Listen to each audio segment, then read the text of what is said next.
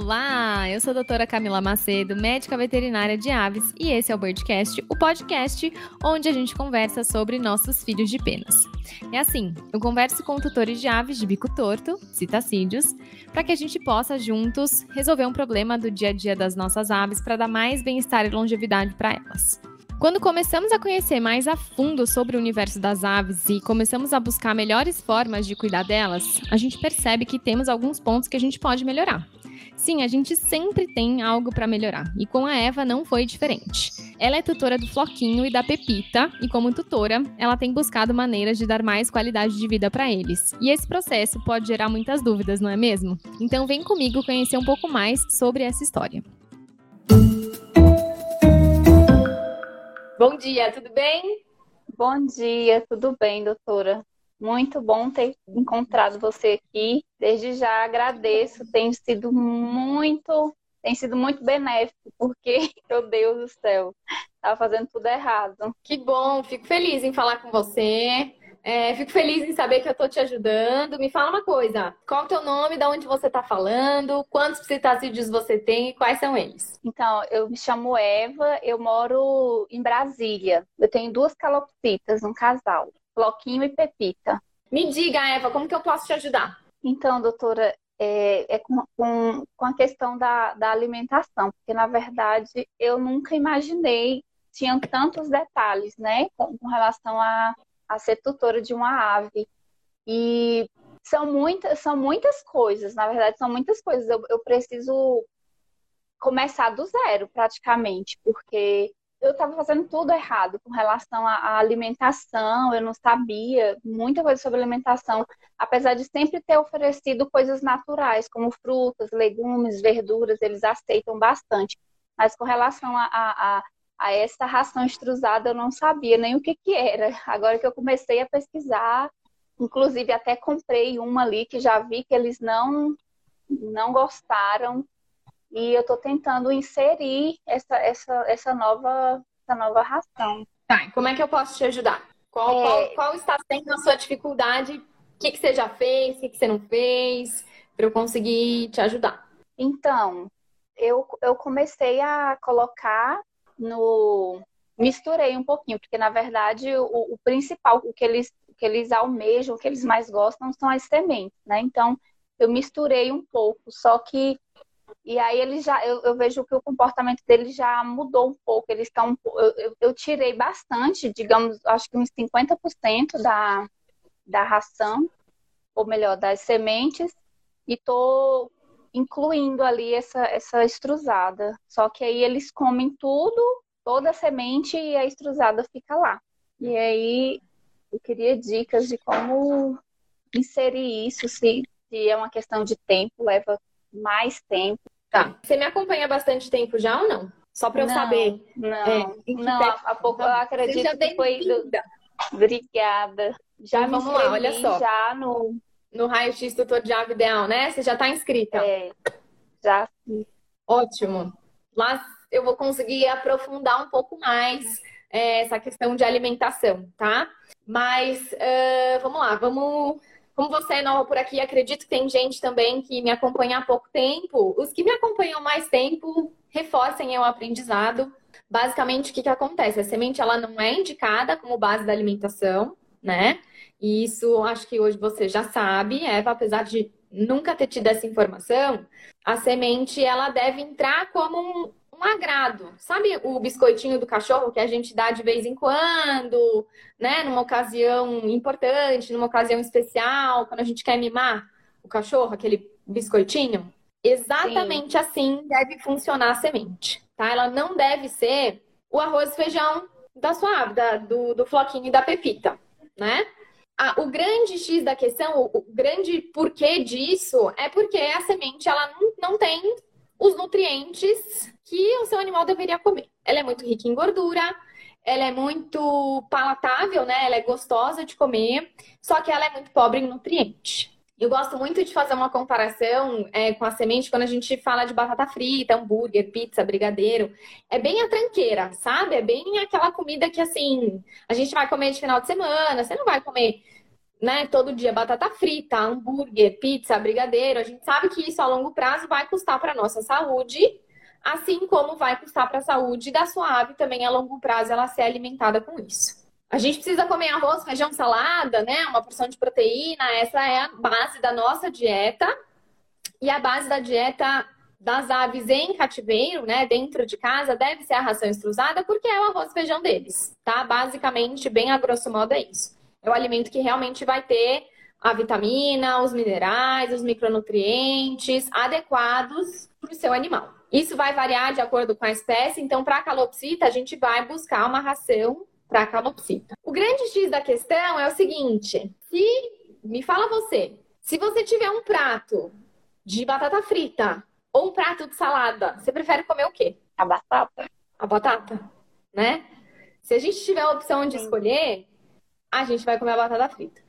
Passou um dia, dois dias, três dias, quatro dias, pode ser que você coloque a mão na sua consciência e fala, não, acho que hoje eu vou comer o prato de salada porque vai me fazer melhor. Mas as, as aves, né, e assim como as crianças, eu gosto muito de comparar os citacídeos com crianças.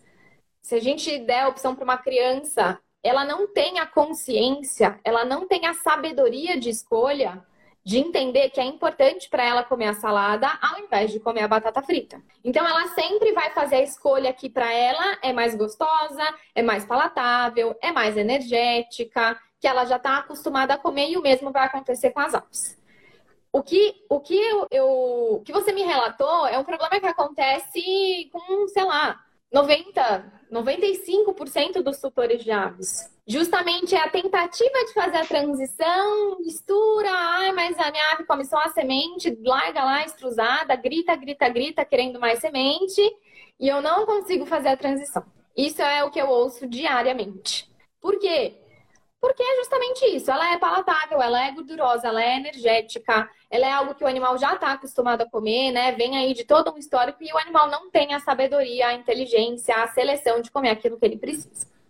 Por isso que fazer a transição ela é tão difícil, porque a gente precisa ensinar, reeducar o animal a comer. A gente precisa falar para ele assim, não, agora você vai deixar de comer a batata frita todo dia e vai comer a salada. A gente está tirando um monte de caloria e está oferecendo uma dieta com menos caloria, com menos energia. Hoje em dia a gente já tem rações que têm uma grande palatabilidade, né? Que são mais gostosas para os animais comerem, mas mesmo assim, ela não é energética, ela não é gordurosa, então ela deixa de ser tão gostosa. E aí que tá, aí que entra é, o nosso papel como tutor de responsabilidade de fazer essa mudança, e de fato ela é bastante complicada. Existe um prazo? Existe um, um, prazo assim, não, em um mês, em 30 dias, em 45 dias eu vou fazer essa, essa mudança. Não existe.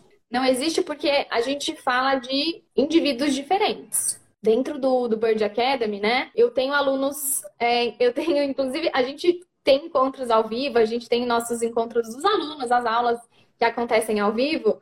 E teve um relato da Ana Tércia, ela tem três papagaios e duas maritacas, se eu não estou enganada.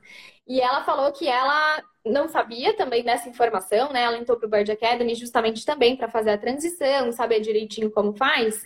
E teve um dia que ela falou: Não, hoje é o dia que eu vou começar a fazer a transição. Ela foi lá, comprou ração para papagaios, né? Que ela tem os papagaios na casa dela. Ela ofereceu a ração para os papagaios dela, os papagaios dela amaram. Em um minuto, ela fez essa transição. E aí, ela contando o relato lá na, na nossa aula ao vivo. Mas, meu Deus, todo mundo não acredita. A Letícia, que também tem metaca, falou: Eu não acredito, eu tô tentando fazer transição, não consigo. A Raquel também, meu Deus, eu tô há dois meses tentando, não consigo. Então, assim, a gente tem os dois extremos, né? Tem pessoas que vão mudar muito rápido, animais que vão se adaptar muito rápido a essa transição, e a gente tem aqueles animais que vão dar mais trabalho mesmo. Independente da situação, o que eu preciso te falar é como não fazer, porque é importante a gente saber o que a gente não pode fazer durante a transição, né? E o que a gente pode fazer, e aí a gente vai ter que ter um jogo de cintura aí uh, eh, para ir trabalhando com isso. Você me falou que eles já comem alimentação natural, certo? Sim. Uhum. Sim. O que, que eles estão acostumados a comer de alimentação natural? O que, que eles gostam muito de comer? Então, eles gostam muito de batata doce, batata inglesa, brócolis, couve, manteiga. Eles gostam. Abobrinha também. Fruta, já fruta, assim, maçã e banana, eu acho engraçado que eles às vezes preferem a casca. Eles gostam de, se eu colocar uma banana inteira assim para ver a reação, eles tiram tudo por cima. Eu já coloquei a, a, a banana pedaço, mas eles não não gostam muito de coisa melequenta, assim. Eles não gostam muito. Aí eles gostam da casca da banana. E arroz, doutora, eu não, eu não sei, eu acredito que não sei se, se faz mal. Arroz, eles gostam muito de arroz. Tá vendo? Não, não, não. O arroz a gente vai deixar de lado já. Principalmente se a gente está falando de arroz branco. É, é arroz branco? Arroz Piorou. Branco. Piorou. A gente vai cortar esse arroz, tá? Não é um hábito legal tá? Na minha conduta, eu como profissional, vou te falar pra gente cortar esse arroz aí.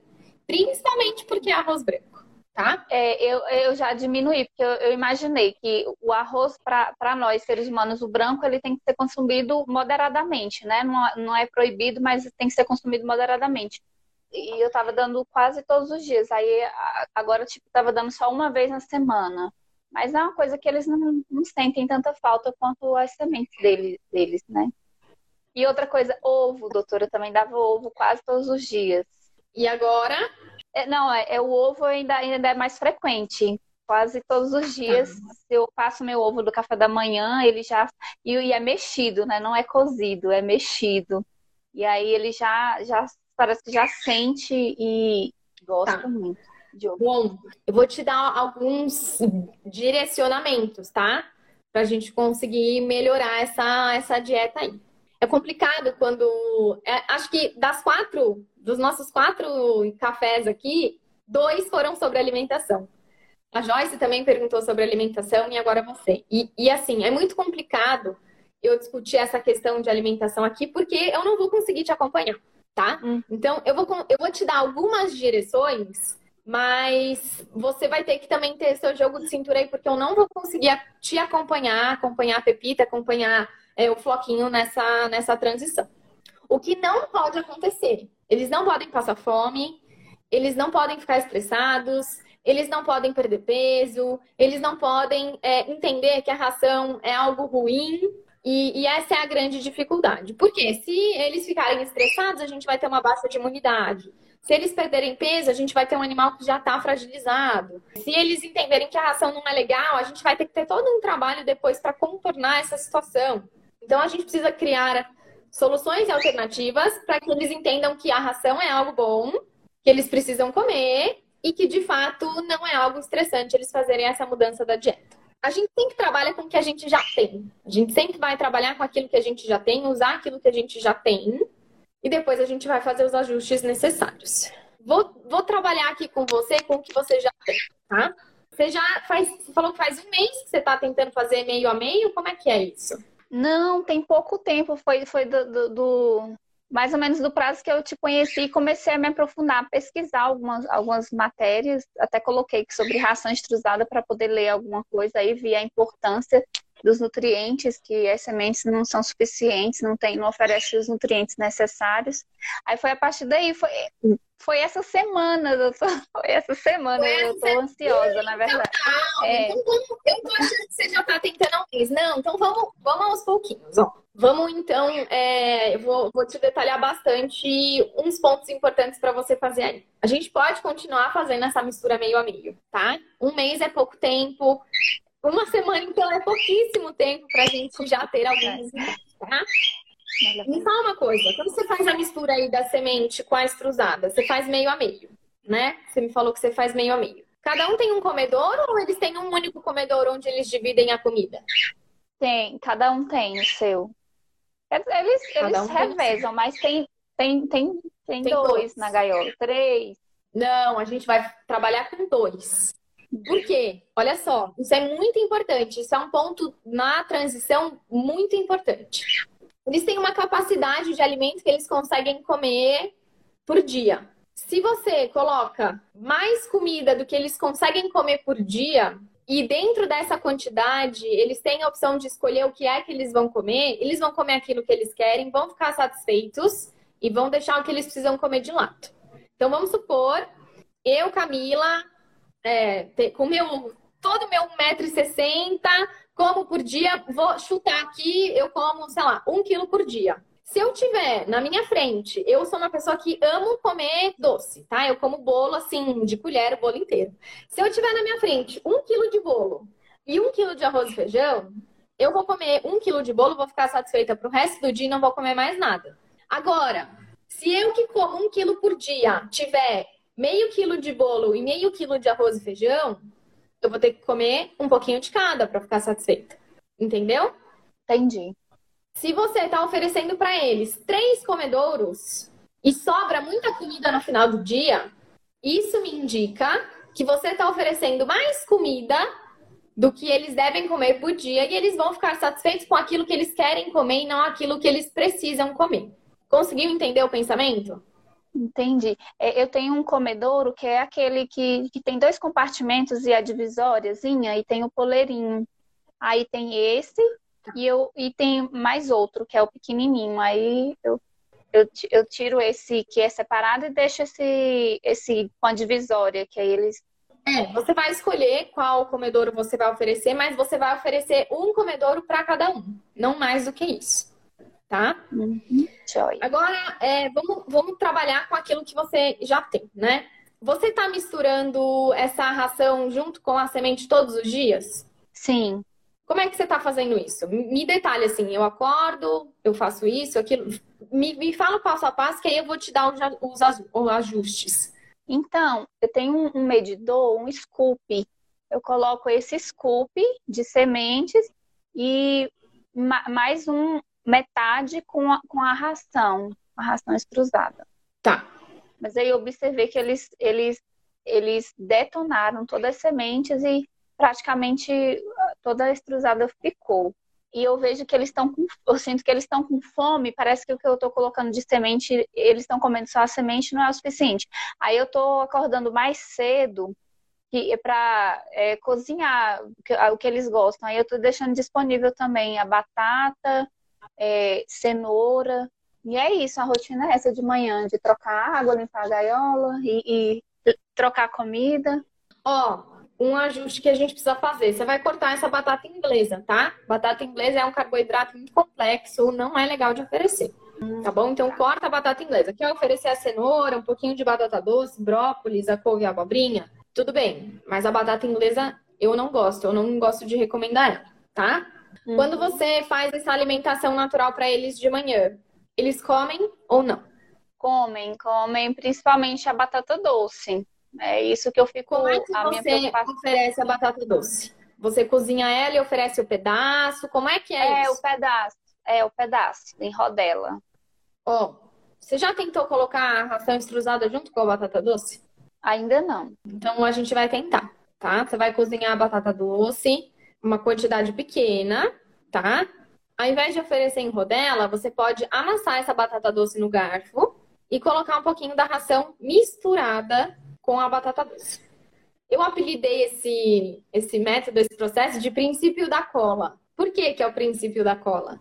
A batata doce, quando a gente fizer um purezinho, ela vai ficar bastante é, densa, né? A gente vai perder aquela, aquela rodela inteira, ela vai ficar tipo uma massa mesmo. Sim. Quando a gente incorporar a ração extrusada dentro dessa massa, para eles comerem a batata doce, eles vão ter que separar a extrusada de lado. Isso vai dar trabalho, vai custar para eles e eventualmente pode ser que eles comam uma ração extrusada junto com a batata doce. Entendi. Qual é Doutora, o ponto positivo disso? Com relação a, a, molhar essa ração, tem umas que, que podem molhar ou não? Ela tem que ser do, sequinha daquele jeito? A gente tem duas que eu conheço, são duas que a gente consegue umedecer, tá? A primeira delas, e ela é bastante indicada para transição de alimentação, é uma ração da Mega Azul, que chama Calopsita Soft. Essa a gente pode umedecer. E a outra que a gente pode umedecer é a Germinex, que é da Mega Azul também. Qual é o grande X da questão? Por que a gente pode umedecer essa e não pode umedecer as outras? Quando a gente umedece ou a Calopsita Soft ou a Germinex, ela não vai perder o grãozinho da extrusada, né? A ração extrusada lá é isso aqui, né? Ela é um monte de bolinha pequenininha. Se eu umedecer essa ração aqui, que não é própria para umedecer, o que vai acontecer é que isso aqui vai virar uma maçaroca eu vou perder esse formato, né? A Sim. Soft e a Germinex, não. Elas não vão perder o formato do grãozinho da extrusão. E isso é muito positivo. Agora, quando a gente está falando de uma alimentação úmida, seja ela a ração própria para umedecer, seja uma alimentação natural que tem bastante umidade, a gente está falando de um alimento que é muito perecível. A gente está falando de um alimento que ele vai ter um, uma vida útil de duas a três horas, tá? Então, quer umedecer? Eu tenho a ração específica para umedecer, eu tenho um alimento natural em que eu, ele é mais úmido, eu posso oferecer? Pode, mas eu preciso tirar num prazo de dentro de duas a três horas. Porque a gente tem uma grande proliferação de bactéria, tá? Então a gente precisa tomar esse cuidado. Ah, eu não tenho a soft, eu não tenho a Germinex, eu tenho aqui uma outra ração. Eu posso umedecer? Até pode, mas também respeitando o prazo de que você vai ter que tirar dentro de duas horas e o seu animal não vai acostumar com o grão da extrusada, né? Ele vai acostumar com o sabor, mas a granulometria a gente perde, tá? É verdade. Se você tiver acesso à calopsita soft, é muito legal para fazer esse processo de transição, tá? Vale a pena tentar. Eu vou pesquisar na internet e tentar comprar pela internet. Sim. É, é bastante interessante. Me fala uma coisa, quantos anos tem Floquinho e Pepita? O Floquinho já tem um ano, um ano e pouquinho, um ano e dois meses. E a Pepita, comigo, ela só tem, ela só tem um mês. Inclusive, estou enfrentando outra, outra dificuldade, que é a questão de. Na verdade, o comportamento deles são totalmente diferentes, né? Porque, é, diferentes, porque o floquinho é muito acessível, muito dengoso, gosta de cafuné. E ela já tem um mês com a gente e ela. E ela é, é, é o comportamento dela é totalmente diferente, mais arisca mas eu já estou pegando suas dicas também de não forçar a barra e, e fazendo o que ela, ela já está se aproximando aos poucos. Ela tem muito medo da gente, muito medo, sim. E aí ah. eu tô ah. enfrentando essa dificuldade. No começo eu fiquei bem frustrada, mas depois de, de, de, eu tô eu tô consumindo lá seu feed e vendo tudo de informação que eu posso agora. Porque uhum. antigamente eu via muito YouTube, mas tem muita informação é, é, que diverge do que você ensina. Eu, eu acredito que você, como profissional, porque acredito que lá tem pessoas que têm experiência e tudo, mas eles ensinam umas coisas. Nunca tinha visto essa, é, é, tão, tão enfático essa questão da alimentação no YouTube. Eu vejo muita coisa no YouTube, fico pesquisando no Google. Mas é, é entre isso e um profissional, com certeza eu vou começar a aderir tudo que você está ensinando. E aí eu tô lá consumindo tudo que eu posso. E aí a questão do comportamento eu comecei a entender que eles comportam diferente, né? E ela só tem um mês com a gente, agora que ela está começando a, a ficar mais tranquila. Que bom, fico muito feliz com essa sua. É engraçado isso, né? Cada um de vocês que tem que auditar a própria fonte de informação. De fato, a gente tem bastante informação disponível na internet, mas a gente tem informação boa, ruim, completa, incompleta, de procedência, sem procedência, de um especialista, de uma pessoa que não é especialista.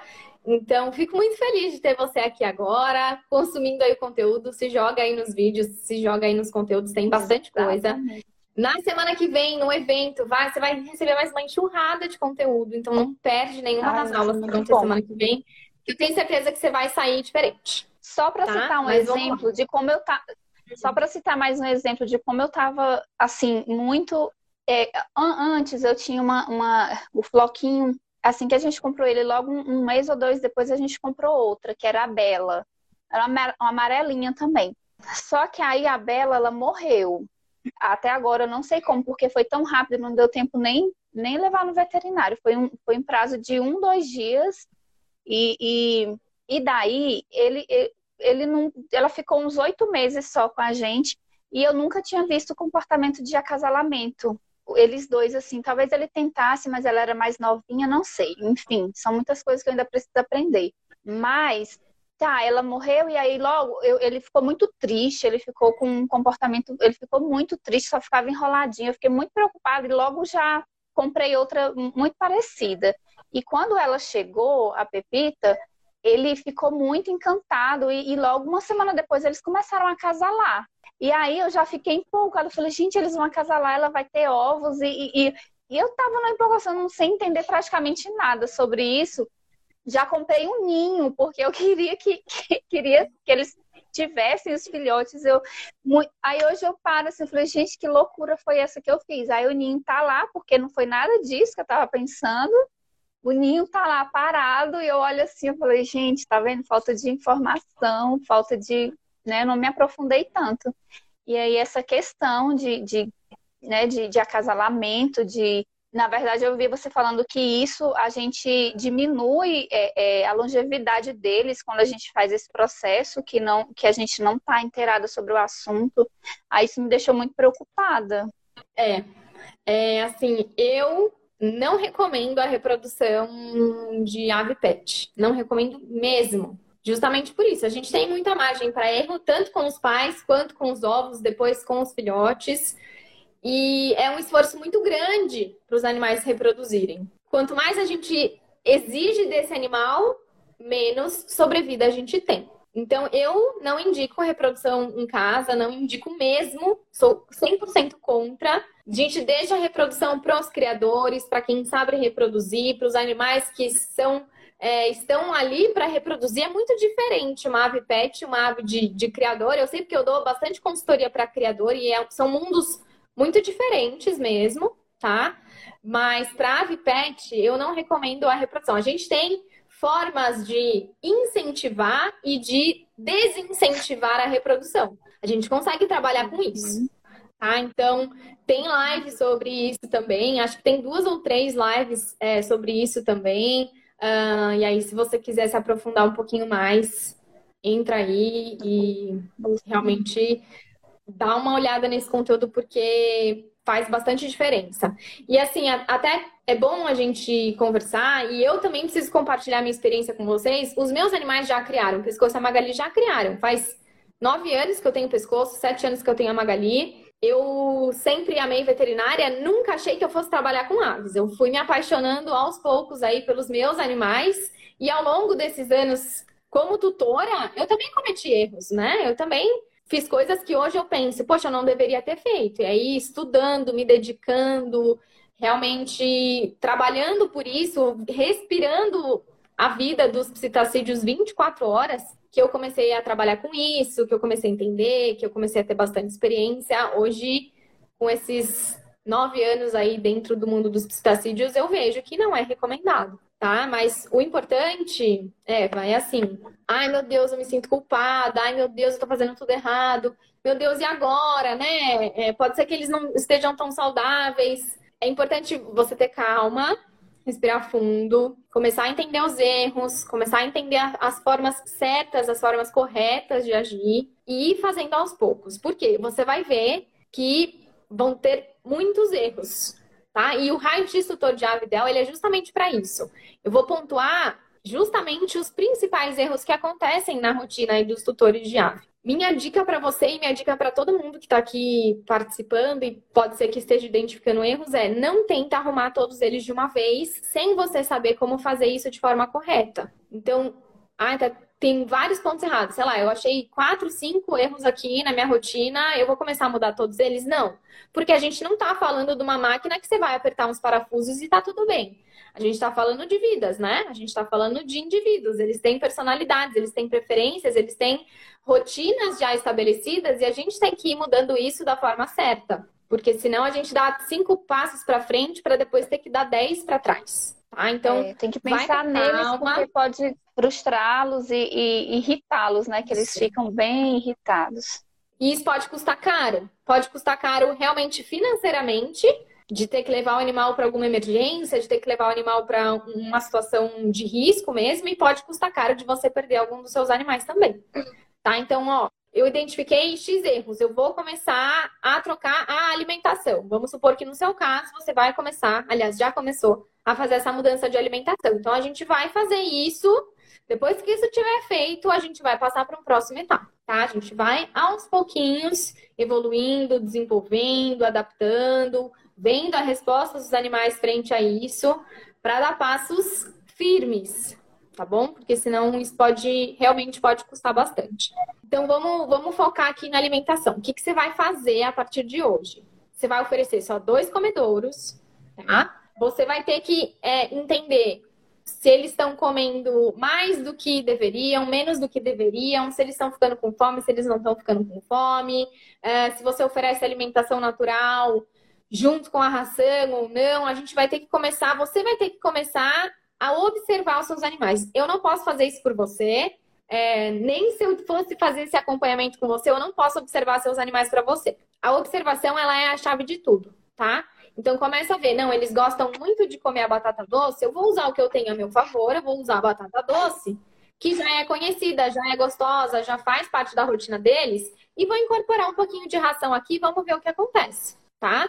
Certo. Eu vou continuar misturando a ração extrusada com a semente? Vou, mas eu vou monitorar o quanto eles estão comendo, se eu estou oferecendo de mais, se eu estou oferecendo de menos. E aí Doutora, fazer e essa questão de, de experimentar sempre é trocar, por exemplo, se ele não se adaptou com essa primeira que eu comprei, aí tentar outra marca, outro. Então, Eva, eu sinceramente vou falar para você assim: existem animais que não se adaptam com uma ração e a gente tem que trocar marca? Existe, mas é mais difícil, tá? É bem mais difícil. Chances são que se a gente fizer da maneira certa, se a gente tiver o método certo para fazer essa transição, a gente consegue fazer para qualquer um dos lados. Mas existem as exceções dos animais que vão preferir marcas diferentes. A, a, grande, a grande questão é ter uma marca de qualidade, porque existe ração de péssima qualidade, existe ração usada ruim, então você precisa entender quais são as marcas que são sérias, quais são os ingredientes que tem ali naquela ração para ter a certeza de que você está oferecendo uma coisa boa. Não são muitas as marcas que são boas, tá?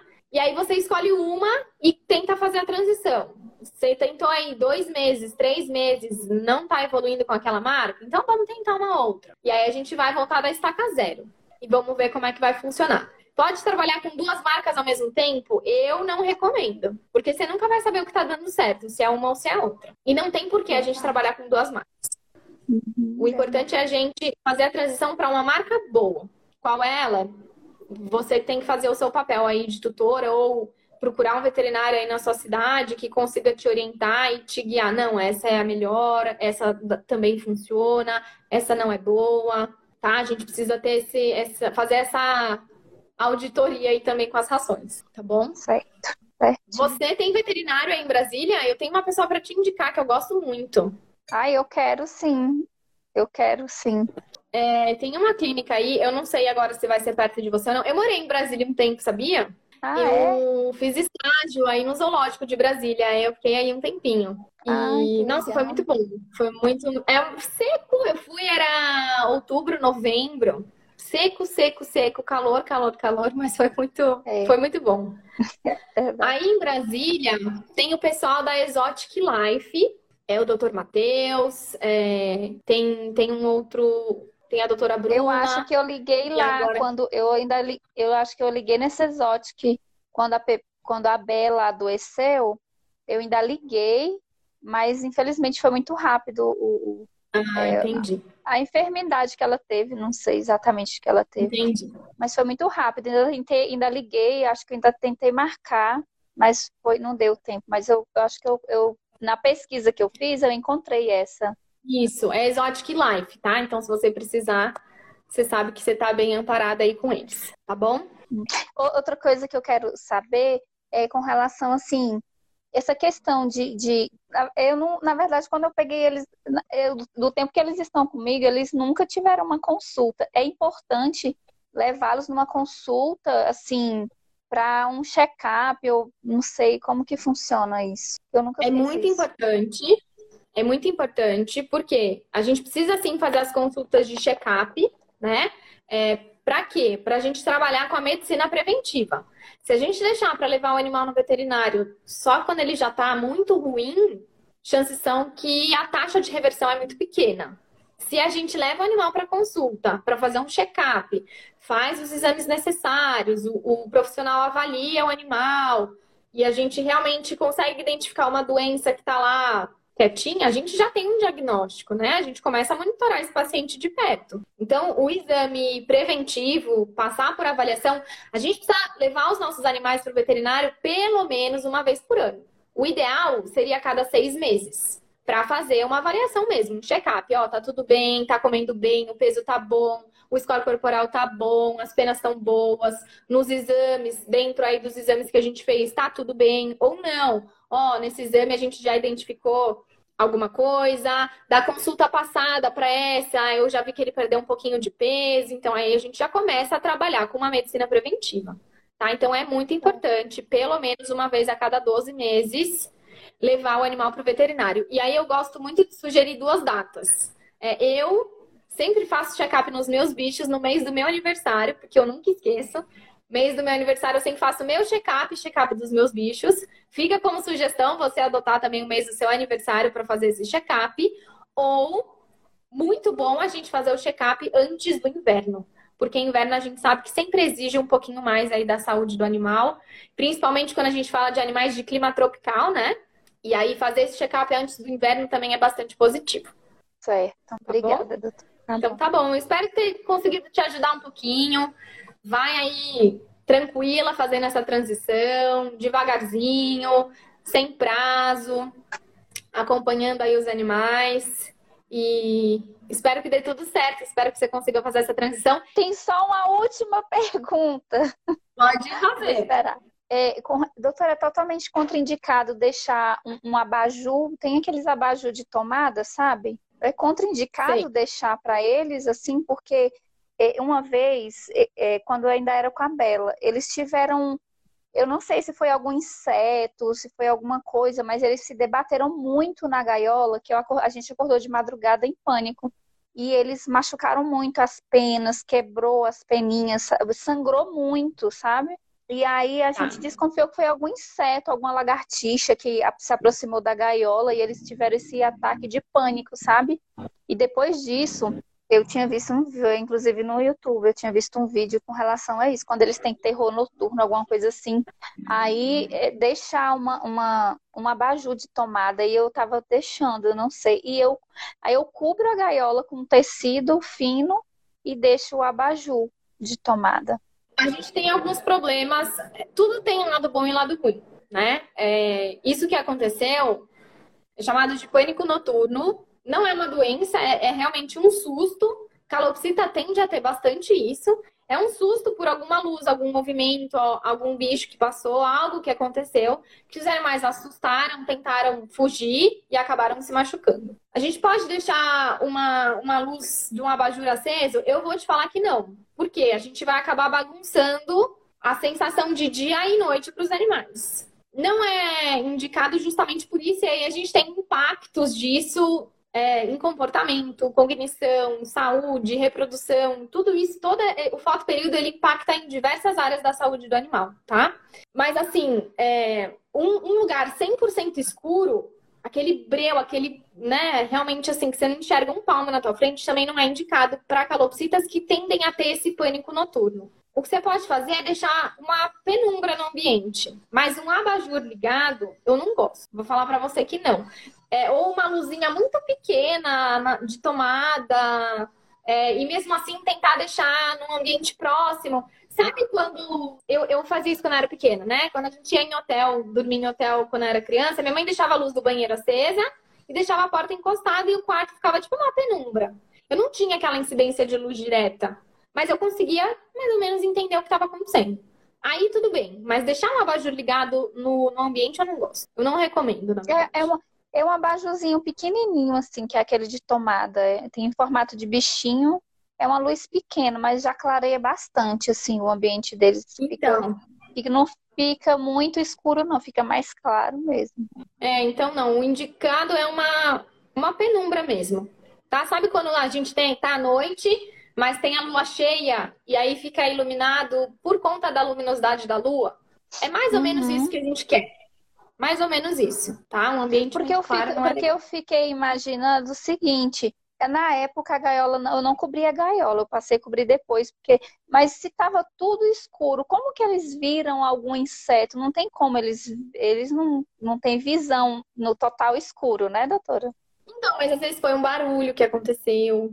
Não dá pra saber, né? Pode ter sido um animal que passou e fez algum barulho, entendeu? Ah, certo. Porque daí eu fiquei muito assustada, porque eles se machucaram bastante. Mas aí eu. É terrível. Aí eu já, já com, é, com, com suas aulas eu vi que com relação a isso e com relação ao horário de dormir, nunca imaginei que eles tinham que dormir a partir das 6 horas da tarde. Aqui eles acompanham a rotina da casa. que a gente dorme 11, meia-noite, e é o horário que eu apago tudo.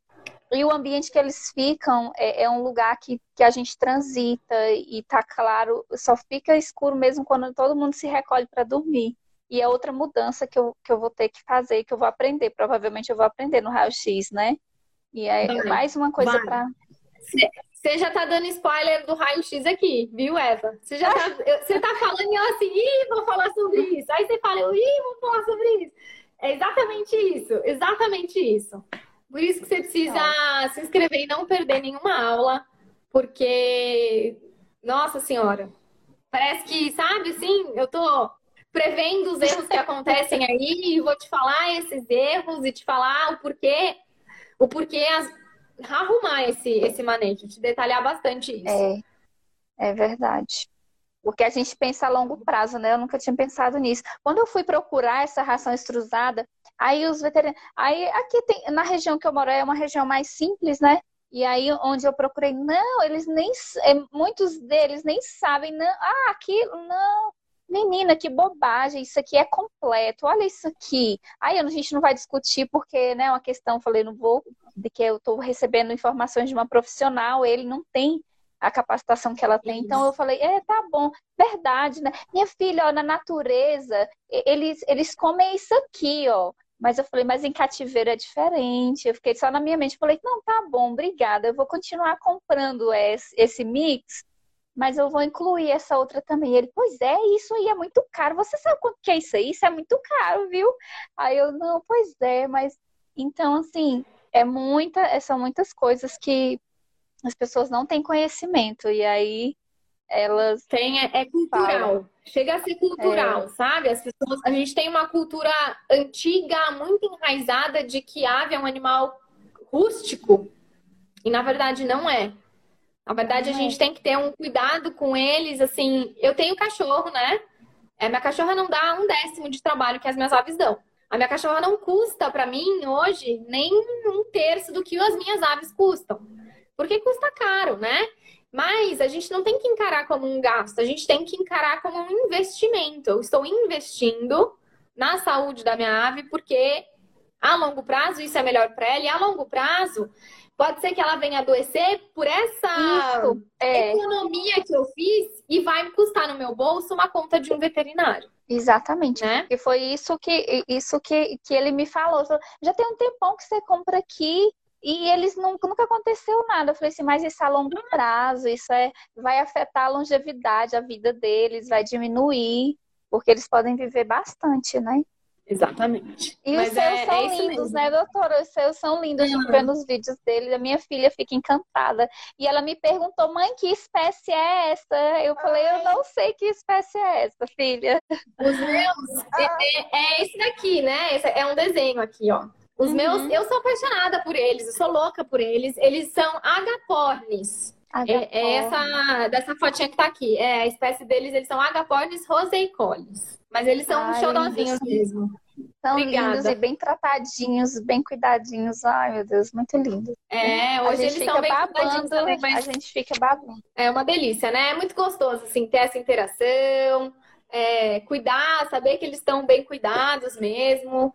Mas é uma delícia. Sou, eu sou suspeita para é, falar, né? Mãe é mãe, não é, tem jeito. É verdade, mas a gente acha também. E aí eu quero chegar nesse nível, porque, gente, aí é primeiro os passos imprescindíveis, que vai ser isso, a alimentação, a questão do sono, que a gente vai aprender no raio-x. E depois tem a questão do forrageamento, que eu vi ontem a live, e também a questão de treinar, que eu também não, não sei nada disso. Aqui eles treinam muito, é voando da gaiola, subindo no sofá, sobe na máquina, voa. Eu não sei se isso já é um treinamento, mas aí é um longo caminho que a gente vai ter que percorrer, né? Todo mundo que está aqui, é um longo caminho. Então vamos a, vamos subir cada degrau, né? É um a base caminho. pela base. É um Exato, é um longo caminho, são muitos detalhes, são muitas coisas que a gente tem que ir prestando atenção, sabe? Mas aos pouquinhos a gente vai chegando lá, não é do dia para noite, né? Que a gente levanta e sai correndo, a gente engatinha, anda um pouquinho, né? E vai ganhando, vai ganhando velocidade. Mas vai, você vai chegar lá, tenho certeza absoluta, com a sua dedicação, com o seu amor, com o seu carinho, já de estar tá aqui, de estar tá acompanhando, de estar tá inscrita no, no evento da semana que vem, é, já é, olha, um, um, super, super, super avanço. Ótimo. Muito obrigada, tá doutora. Muito obrigada, obrigada por compartilhar tanto, tanto conhecimento, muito bom para a gente. Muito mesmo, agradeço obrigada, muito. Obrigada. Eu que agradeço a sua participação, o seu tempo, agradeço aí você estar tá acompanhando. Tenho certeza que as suas aves também te agradecem. E você vai me ver aí no, nos próximos dias, nos próximos eventos, nas aulas, e estou aqui para te ajudar. Tá, joia. Tá bom. Muito obrigada. Obrigada. Um beijo. Tchau, tchau. Bom dia. Beijo. Tchau, tchau. Se você se identificou com a história da Eva e acha que tem bastante coisa para mudar aí na rotina das suas aves na sua casa, eu te aconselho fazer um ajuste de cada vez, tá bom? É 1% todo dia, um passinho de cada vez. Assim você mantém a saúde da sua ave e a sua também, né? No meu Instagram eu dou diversas dicas sobre manejo, alimentação, rotina, higiene para as aves. Então me segue lá no arroba doutora Camila Macedo para não perder nada. E não deixa de acompanhar o canal do YouTube também, doutora Camila Macedo. Eu espero que você tenha gostado desse episódio de Birdcast e eu te vejo no próximo. Tchau, tchau!